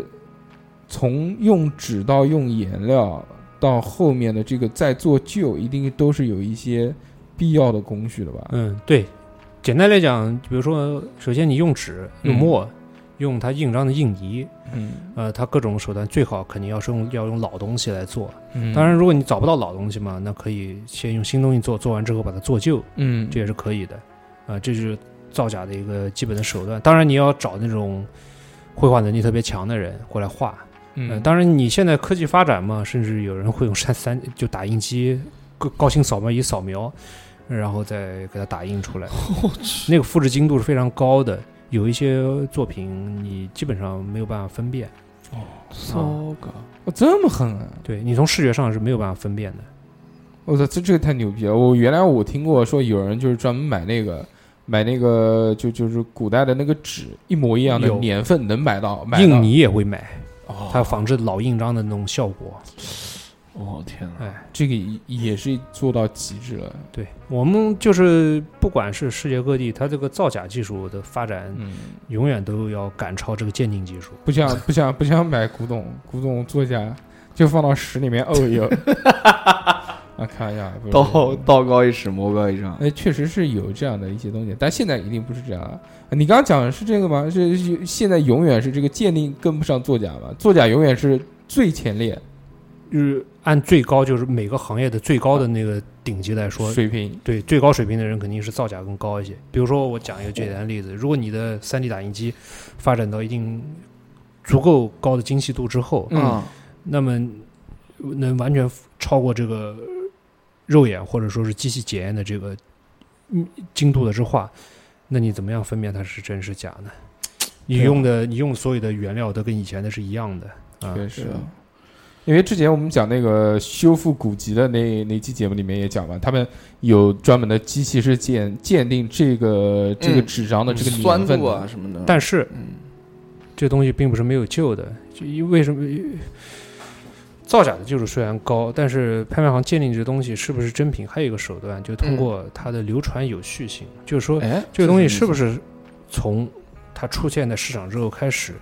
它可能经过很多的收藏家，甚至一些收藏大家、博物馆都收藏过，它是不是能查到它一个非常完整的、严族谨的谱，对它的族谱，它能是不是能考察到？如果能考察到，经过的手都是可以信任的，那么这个东西的，就是它的价值和它的真伪性就能得到很大程度上的保证。哦，嗯，就是鉴定只是一个环节，它还有其多其其他的一些方方式来实现它的价值。你像哦这个最近啊，那个电影在上映嘛，那个《追龙二》，我不知道你们有没有看，嗯，我是没有进电影院看，因为我看到了一些影评，有点害怕。但但是那个，反正好像讲是不太好，你看了吗？是《追龙二》是讲那个就就绑架的嘛？梁家辉那个，梁家辉演的，坠龙一啊，啊，坠龙二，坠龙二啊，二，二我没看，嗯，就讲那个绑架的啊，张子强吗？还是叫什么？想不起来。这反正这个大哥呃的事迹非常这个广泛流传嘛，就讲那个绑架了李嘉诚的儿子嘛，然后问他要一个亿，我天，是一个亿吧？香港四大贼王之一嘛，啊，一个亿的那个、嗯那个现金，最后开着车走了，什么什么特别牛逼啊！我操！然后就被啊，这个被我、中华人民共和国的这个公安引引引渡呃抓到，在广州抓到，对他要去玩票大的，哎、枪毙了，哎、哦很，棒！之前你没看过那个树大招风吗？树大招风想看的，然三后大贼王啊，然后就那其个中了有呀。一个就是演的那个张什么谁陈小春演的，啊嗯树大招风现在看不了，很啊，烦好，不要不要看这种镜片啊，马上举报你。好，呃我们刚刚讲到，就为什么要讲追龙呢？因为只要讲到这个追龙一，追龙一就是讲那个呃，这这个这个叫叫叫叫叫叫叫叫什么那个张呃不是不是，那个叫郭富城，嗯，呃郭富城和和谁？不知 道啊任追达龙一你都没看，啊刘德华、什么刘德华？任达华，任达华啊，什么沈大华？人你周润发，啊周润发，哎，周润发，嗯周润发加这个郭富城，这两个人演的，其中就讲我是一个讲讲造假币的一个事情了。啊，讲造假币的时候呢，其中他们讲了追龙是造假币的吗？这啊，就无双讲错了，无双啊不好意思对啊啊，我追看龙追龙是那个追龙是那个刘德华哎，什么刘刘你妹啊，刘德华，啊刘德华跟周润，对对对对发啊，无双是周润发跟郭富城。对我们郭搞死你信不啊信？追龙嗯，是讲那个讲贩毒的，当时一个雷洛探长是刘德华啊，还有另外一个大哥是谁啊？不知道。另外一个大哥是那个哎，我们全就就武打明星，我国的丹哥甄子丹。哦，甄子丹在里面演的演的非常棒真传奇不是靠冲的，是靠手打的。哎然后我们华哥到现在还没有沦陷啊，这个嗯没有沦陷到这个传 奇传奇兄弟里面我们的龙哥已经啊深陷其中，玩完战士玩道士， 开局一条狗，一刀九十九，哦九九 九，啊，我这刚刚讲错了，啊，刚刚不是这个追龙啊，刚刚讲的是无双。无双讲无双这部电影里面、啊、很屌，就是讲到这个制作假币呢，其中有一个啊，就就就是一个这个画家仿制古画的一个一一个一个那个叫叫叫什么拓什么东西呢？我也不记得叫什么名字了，嗯，两个人在防反，正它是一种手法，那种嗯手法呢、是把真迹，就是哦哦，你说哦这无双哦，你说的是那个叫他手法是吧？啊手法叫揭表，啊揭表，知不知道？啊就是说把这个其实就是一张画嘛，就比如说水墨画，嗯啊，它有的时候这个画家的用墨程度比较高，它的墨色会嵌进这个宣宣纸的纤维里面来，就所谓力透纸背嘛，就这个意思。哦那么你宣纸呢，又可以分层，你把它一层层揭下来，就会看到一张画好像被分成了几个复制品一样的。哦但是哦嗯，懂懂懂懂懂，但是他们是不是真的呢？他们都是真的。嗯哦，就相当于那个蒙娜丽莎的画一样，好像是，就一一世界上有好几幅真的，呃，这个倒不是，这个、嗯好漂亮，就打打脸。不是不是听我过的就是不是这个意思。油画你是没有办法接的，哦，嗯嗯，就水墨画可以接懂。吗？懂啊了嗯懂吗了，？没有文化，垃圾油画是颜料堆出来的，在上面，哎，是啊是不是？是，对吧？它是立体感，我们要从远看，懂吗？不能近看，近看全是巴巴。远远看，远看一个氛围，看一个视觉，知不知道？啊哎，对了，既然讲到这点啊，那个我最近那个那个特别火，冷军啊，呃，冷军，冷军他那个画现在能卖多少钱啊？冷军的话，它的市场价值也是比较高的，几十万还是有的，几十万上百的也也会有。它就是根据它不同时期、不同题材、它它有不同尺寸，它这它个蛮的价格厉都害不太的一样。嗯叫写实性油画，就感觉越老越值钱那种感觉就。所谓的照相机技术嘛，嗯嗯，知道吗？哦照相机就是我知道写实的嘛，就是那种就是画的越像，然后就越值钱。哎啊、就他他们就是试图超过这个单反相机的，就是它的像画素质程度。嗯嗯，嗯，我懂，我懂。嗯，你看他的那个画，就是之前画那个绿毛线衣的女人，就你能看到那个毛线衣上面起那个那个毛线起毛，哦，哇，那个细节就那么清细晰节。太狠了。就是他们用的笔啊都不太一般，他画那种最细微的部分时候，他的一一根笔就一支笔上可能就只有一根毛，嗯，然后就弄一根毛一点点描，哦一点点描，一点点把它叠出来。哎，还是很厉害的啊！这个太厉害了。我国优秀的画画家，哎，最近有我因为我们不在这个艺术圈，我们不知道，因为我们所能了解到的、所知道的，就平凡人啊，都是都是艺术大师，才能被我们这种平凡人知道。嗯你比如毕加索啊，这个梵高啊，嗯，包括这个这个就是世世界上最一流的嘛，一流的超一这流些的这个嗯我国的这个这个叫叫什么啊张大千，张大千啊，这个齐白石啊，这些画家，对吧？但是好像这些人之后，我们就再也没有听过了，是我，是是停滞了，还是我们不了解？不是，你是你一停滞般了来 讲， 就是首先你个人对这个可能兴趣并不是特别大，所以你不会去主动了解它。就有那种嗯二来大师呢，对，呃，就其实每每一个年代它都会有自己的风云人物，然后加上每一个画派嘛，它它都它都会有出人啊，哦，就是我最近在抖抖音上看到一个，就就看到一个那个书书法大师，嗯，就是拿拿一个那个大桶，然后嗯里面全是墨水，然后拿一个毛笔，呃，蘸一下，然后在那个纸上，呃， 呃就随便不是画你哎呀，看，你看那是是抖音还是那个抖音啊？就是那个抖音啊，你懂的嗯啊。然后哇，画画完以后，我也不知道他画什么，然后就觉得这个人特别二，就就这种，然后他想问一下，他这个东西是不是真的有艺术价值？对有艺术价值，然后还是我们不懂？然后我也看过那个采访的，就是说你为什么可以画这个东西，画这个代表是什么意义是什么？他说这只代表着我的一种一种焦虑的情绪，什么我把我的情绪呃印染在了这个这张纸上啊，就就就这个意思。呃，反正我们老百姓看不懂，但是这个东西真的是有价值吗？还是怎么说？如果说你真嗯的能从他的作品里面看出他所想表达的这种情绪，而不是透过他跟你说这种暗示的手段，啊那么这张画可能对你来说，至少它有一个情绪感染的这么一个价值。嗯你要真正讲这个艺术品，它的艺术价值，它是有一个很多的一个评判标准的在哦在里面的，而并不是说我说或者说我作秀，它就肯定会有。当然，呃，如果是不不明就里的人，就确实是可能会被这个东西影响。哦小何，你这个看的不牛逼。 嗯我之前看过有大师，嗯就是把一个人绑成一支笔，然后用那个人的头发去画，那个太狠，那个更牛逼。我就看还有他还哎有一之个前就那个有一嗯嗯之前嗯有一个电影里面就是就讽刺这个的，啊是什么电影啊？是双面女友吧，还是什么电影？就是讲这个。韩国的一个哦也是一个，为了赚钱，然后正好是长头发，被人家当笔，然后一头的墨水。那个可能主要是讽刺当代艺术的，嗯， 嗯，有很多电影都讽刺当代艺术嘛，哦有有有很多那种我们确实艺术品啊，会拍到很高的价格，但是我们完全看不懂。嗯就是比如我们讲的很简单，我不知道那幅画名字叫什么，就是一张白纸，然后上面有一个像小鸡啄米图一样的那种小超鸡吃米简多超简单的那种几几个鸟，是叫鸟吧，还是叫什么？不知道叫什么，我也不太清楚。对，其实有很多的当代作品，它确实是乍看起来是没有什么太高的这种直接审美的价值的，嗯而且还有很多东西，就我们确实有的时候可能现在看不懂，但是后人看来很牛逼。嗯嗯就即使我们现在依旧还是看不懂这个毕加索，但是因为说白了其实是这个样子，就是说印象呢你有些艺术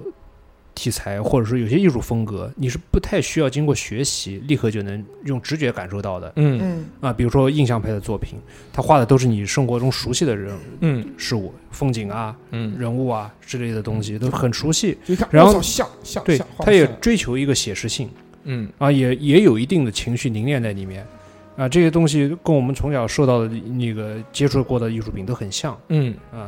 那么你就很容易去欣赏它，你不需要太多的专业知识，嗯光靠直觉，光靠情绪，你就能你就能去感受到它。而有一些艺术作品呢，当然我并不是指所有的，嗯确实有很这个里面有很多滥竽充数的、故意的就博人眼、嗯，啊眼球作品，像啊他妈画，确实还是需要一些，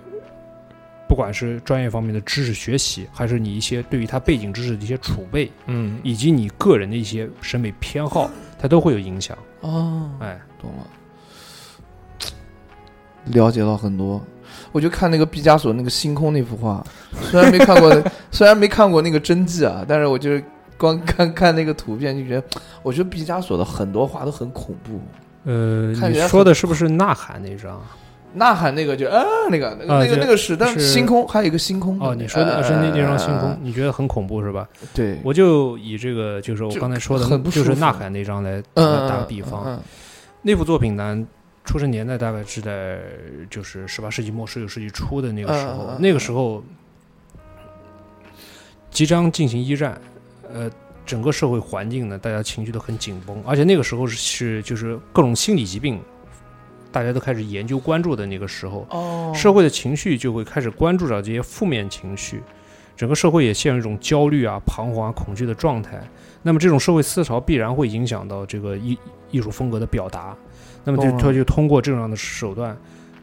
把这种东西来表达出来了。表达出来之后，就变成你所以就是你所看到的那种样，它确实会引发消极情绪，这可能也是画家本身他的一个目的。懂了，啊还有就是人家不好意思打你脸，我就打你脸。嗯，那个星空是梵高画的，哦，梵高，对啊，是梵高画的，嗯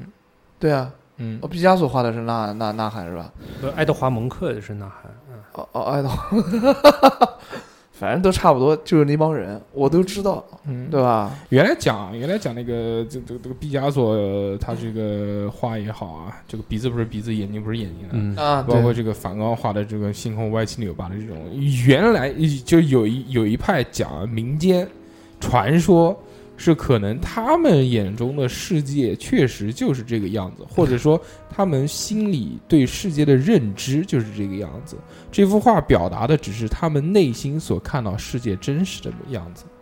哦更有可能就一是其他维度的这个这个这个这个这个我们所见到现在现实的一个缩影。哎，也有可能哈，民间说法，民民科民科，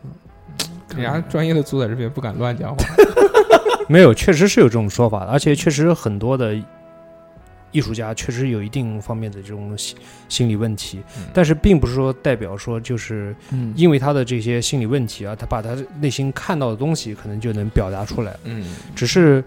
这些心理问题可能会影响他们对他们对这种外在事物的一种感受能力，啊，了嗯，解他们可能对。当然，你也可以说是问题，也可以说是天赋。有人嗯天生对色彩就比较敏感，对，然后甚至还有一些人有个叫通感力，就是说他看到某种颜色，他能引起另外一种感官。比如说我看到蓝色的东西，我能闻到橘子的味道，有这种哦，通感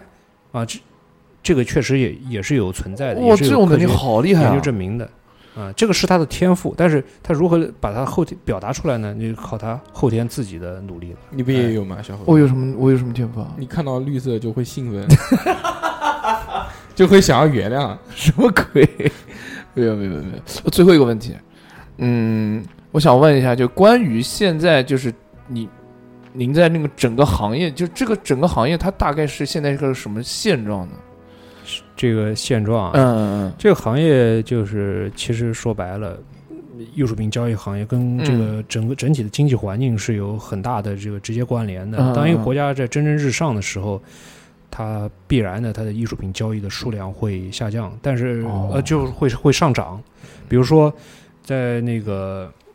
上世纪九十年代的时候，那个时候的日本嗯正好是经济开始腾飞，嗯政治政治情况又稳定，嗯时候，然后大家就比较有钱，日日元的价值呢又受到那个国国际市场认可嘛，所以日本的很多的大财阀就大量的购买国外西方的顶级艺术品嗯啊，当然，这个只是日本而已，对对不对？我国现在虽然也是在蒸蒸日上，但是好像这个这情况并不是很乐观。 我们国家在二零，就是嗯 其实，在一五年之前，嗯它的艺术艺艺术品市场就大概在那个五六年之间的那段时间吧，嗯也就是我刚入行的时候，那个时候是艺术品市场最腾飞的时候。嗯，嗯就是讲一下当时盛况如何。那个时候盛况，反正就有基本上你要只要拍那个东西就能卖得出去，然后卖到价格呢都会非常高。有时候，就比如说你当场你花二十万买一张画，你可能出门就有人四十万就跟你收，你的画在你手里面还还没捂热呢，就是基本上就是火爆到这样的程度哦嗯啊。那个时候那个时候单场过十亿啊，过二十亿都不是什么新闻的事儿，哇，就你怕不怕？人家都是玩这个十一二十一的，我都十块二十块，但是现在市场确实是在转冷的啊是。什么十块二十块？你不是一百五 吗？一百五、两百五、三百五，对对这对个，套餐可以可以，啊，是的，是的，非常棒。这个转冷这个可能是也有一些市场原因，当然也有也也有嗯其他的这个原因，对吧？啊，不管怎么样呢，这个嗯还是挺不错的。就俗话说得好，盛世的黄金，对不对？啊，盛世的古玩，盛世古董世古呃，董，乱世黄金，乱世黄金，为什么？哎，没有为什么，就喜欢，就俗语，好不好？就这样。为什么啊？乱世黄金？哦，哎就你他问妈的，你哪来那么多话 啊？嗯一下嘛，我又不懂。有些能问，有些不能问，知不知道？懂了，好懂了，懂了，懂了。然后这个我们这期啊，非常感谢这个我们的无声老哥来到我们的节目里面，跟我们分享了这些这个特别宝贵的知识，也讲了一讲他的这个职业。我我觉得，我觉得他的这个职业呢，确实，嗯，专业专业性很就强，不是那么的有趣，但是呢，这个， 但是确实这个需要的专业性非常强。我们听来很有趣，但是我相信做他这份工作应该不是那么的有趣，而且相对来说可能会风险性比较大，或者这个这个这个内心里面压力比较大，毕竟嗯都是货值那么高的东西。对，是你吧要弄坏了， 那是我操，嗯那是 就你嫁给人家吧，那就只能这样背了，以身相许。好，那这期呢，这个非常感谢大家的收听啊，好，呃，那我们这个还是在一首悠扬的音乐之后呢，没有任何环节，大家拜拜。